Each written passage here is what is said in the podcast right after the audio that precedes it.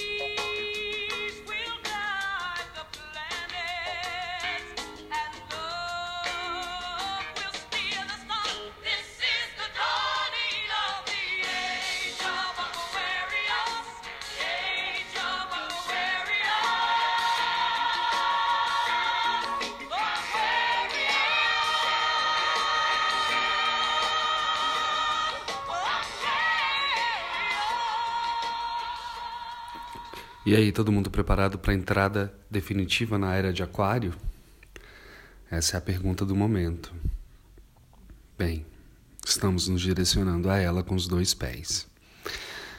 E por isso vivemos um ano tão específico e tão desafiador e tão potente, tão mórbido, e tão sofrido e tão iluminado, tão né, dual e contraditório esse ano de 2020, esse ano de sol, que não acaba agora no final de dezembro, né? Ele só acaba quando, quando, quando o sol entrar em Ares, em março do ano que vem, e a regência passa a ser de Vênus.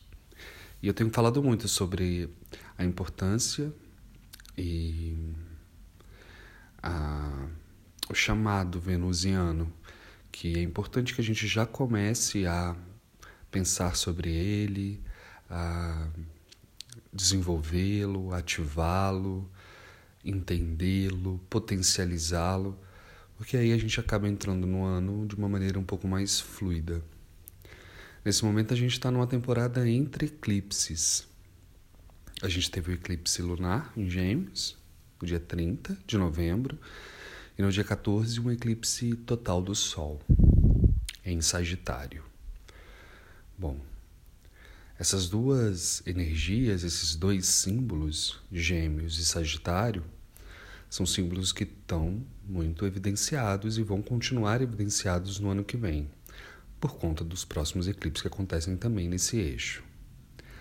Em poucas palavras, esse é um eixo do conhecimento, é um eixo da, das nossas conexões, da, daquilo que a gente é capaz de aprender. E aí, tentando entender como os eclipses podem nos afetar e já estão nos afetando, o entendimento da maneira como a gente anda se comunicando, se movimentando, respirando. Né? O Gêmeos ele faz referência ao nosso sistema respiratório. São assuntos meio é, debilitados né, nesse momento. Quando a gente pensa que o eclipse lunar acontece no signo de Gêmeos, de alguma maneira algo ali é apagado, algo ali é potencializado internamente antes de talvez começar um processo de liberação mais para frente. E essa fase entre eclipses, normalmente ela traz um agravamento, um agravamento de crises, um agravamento das questões e isso a gente viu desde a conjunção no mês passado de é, Júpiter e Plutão. Quando teve a conjunção no mesmo dia, ocorreram é, recordes de casos do, de pessoas acometidas, internadas pelo por conta do da Covid-19. Então, Agora, no dia 30, a questão respiratória, a questão do nosso movimento, do nosso ir e vir, da nossa liberdade de movimento, começa então a ser tocada, cerceada, é, desafiada. E aí, quando o Sol sofreu eclipse em Sagitário no dia 14, lembrando que a gente está no ano de Sol e que Sol representa muito da nossa potência, individualidade, autenticidade. E aí, quando esse Sol em Sagitário é eclipsado, os assuntos sagitarianos que fazem referência a toda a galáxia, todo o planeta, todos os países. Ele é o Sagitário é o meio da nossa da nossa galáxia e o grau do, do eclipse é um grau muito específico, assim, um grau 21 que é um grau que é realmente o centro da galáxia, é realmente o meio do todo. Então isso reverbera no todo, absolutamente em tudo. Sagitário é tudo, né? Sagitário é o macro, o, o planeta, os países, o sistema. Esse é o símbolo sagitariano. E aí ele faz referência também à nossa fé. Faz referência às práticas de fé e à fé em si. E também vai falar das fronteiras, reforçando a questão do ir e vir, das relações com o internacional, das relações com os outros entre países. Então, esses são assuntos que ficam, de alguma maneira, intensificados nesse processo. Vale a pena lembrar que que esse é o sexto eclipse do ano fiscal, né? Então é, um, é uma coisa um pouco atípica, assim. Então são, é, vem mais desafios por aí, vem mais questões que a gente vai ter que encarar e olhar de frente.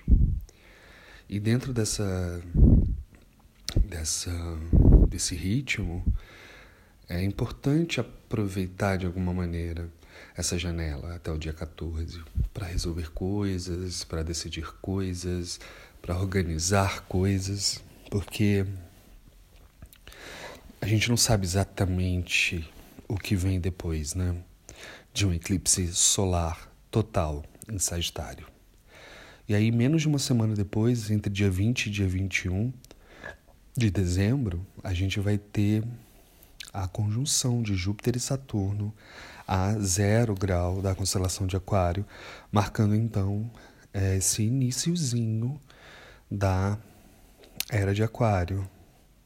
No dia 17, o Saturno já chega em Aquário, e no dia 19, Júpiter, como Júpiter é mais rápido, ali entre 20 e 21, ele se encontra no zero grau, marcando um novo início, um total novo início, o início de um ciclo, é, especificamente um ciclo de dois mil anos, porém um ciclo de 200 anos, cujo elemento ar, que é o elemento que faz referência à nossa inteligência, à nossa comunicação, ao nosso ir e vir, a ao entendimento, aos ensinos, aos estudos, às trocas entre as pessoas, ao compartilhamento, à cooperação, eles vão ganhar muita evidência, principalmente é, nesses 200 primeiros anos.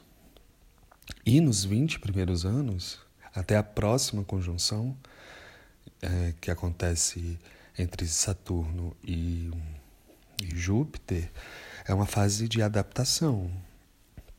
E aí, adaptar-se é, é, é a grande palavra. Moldar-se, estar flexível, é, ter capacidade de se, de repente, se moldar ou, ou né, forjar alguma coisa em você e na sua vida que seja compatível com, essa, com esse novo movimento necessário, vai ser muito importante. Estar flexível, tudo que fica muito enrijecido, tudo que é muito duro, tende a rachar numa fase aérea, num, num ciclo de ar. Então é, a gente está indo para uma, uma energia muito mais sutil, porque a gente sai de uma ênfase em terra, matéria, mundo concreto, dinheiro é, coisas tangíveis, materiais, para ir para uma coisa aérea. Então, é uma subida drástica, é uma mudança drástica. Então, a gente tem que estar tá mais leve, a gente tem que estar tá mais com mais facilidade de adaptação. E é importante esse processo porque historicamente e biologicamente, quem não se adapta, ou que não se adapta, tende a não permanecer, porque né, não, não cabe mais, não, não encaixa mais no contexto. E aí, do, dessa conjunção entre Júpiter e Saturno, no dia 20 e 21, até o Natal, tem uma tensão, uma tensão entre é, Marte e Plutão.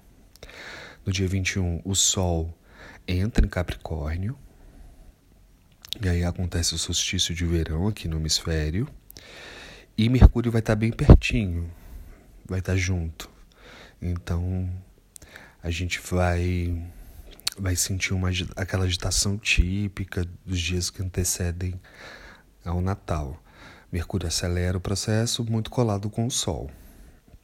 E aí, lá perto do Natal, 23 até o Réveillon, de 23 de dezembro até o Réveillon, Marte e Plutão, eles ficam um pouco assim desarmônicos, sabe? Ficam em desordem, se desentendem. E aí, Marte e Plutão são duas energias muito é, tensas. Então, tem maior risco da gente, por exemplo, explodir, mais tensões, é, riscos maiores de acidente. Então, entre 23 e o Réveillon é importante tomar muito cuidado, ficar mais cuidadoso, cuidado com o trânsito, cuidado com, com faca, cuidado com as nossas próprias né, reações. E é isso, assim. Marte e Plutão, quando estão assim brigando, nunca sai coisa muito boa. Então, atento a esses dias.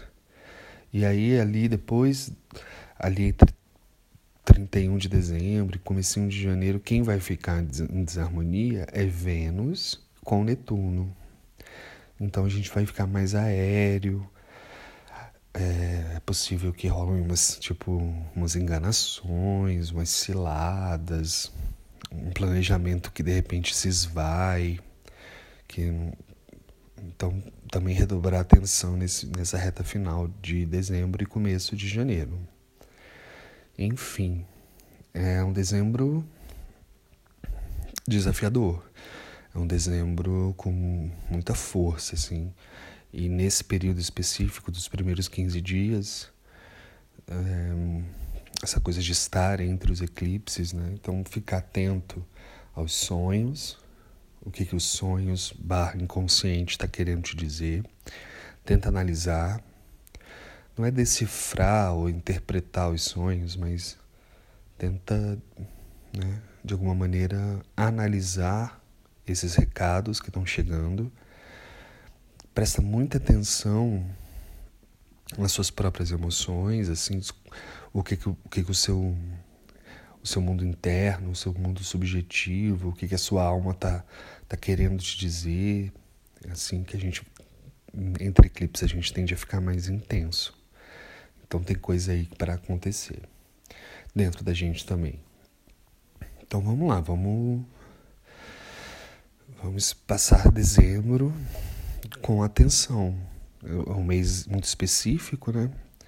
Dá uma corrida, assim, já tá corrido, e aí dá uma. Dezembro é bem cheio de coisas, então tentar não ficar na ansiedade, tentar meditar, tentar ficar atento, redobrar a atenção, é... não aglomerar, né? No final do ano, assim, tentar não, não aglomerar demais, se cuidar e esperar os novos movimentos aí. Se pensar que em janeiro desse ano de 2020 a gente teve a primeira conjunção de Júpiter e Plutão, sabemos que em janeiro que vem não teremos conjunção de Júpiter e Plutão, então dessa estamos livres. Então, quem sabe a gente consegue se encaminhar amorosamente para Vênus de uma maneira feliz e, se não feliz, pelo menos consciente, ativando esse arquétipo, ativando a afetividade, ativando a sorte, ativando o feminino e para entrar bem no fluxo de 2021, que afinal só começa em março. Bem, é isso. Eu espero que todos tenham um ótimo dezembro, um excelente Natal, um Natal cheio de amor, de cuidado, de, de cura e, vamos lá, tamo junto. Então eu continuo, vou continuar postando durante esse mês de dezembro lá no fortemente lá no nosso arroba Astrologia Aplicada. E aí, meados de janeiro, eu tiro umas férias mais longas, mas volto no final de janeiro para os atendimentos presenciais e, e com mais ênfase nas publicações aqui da nossa página, tá bom? Então, um beijo e bom dezembro.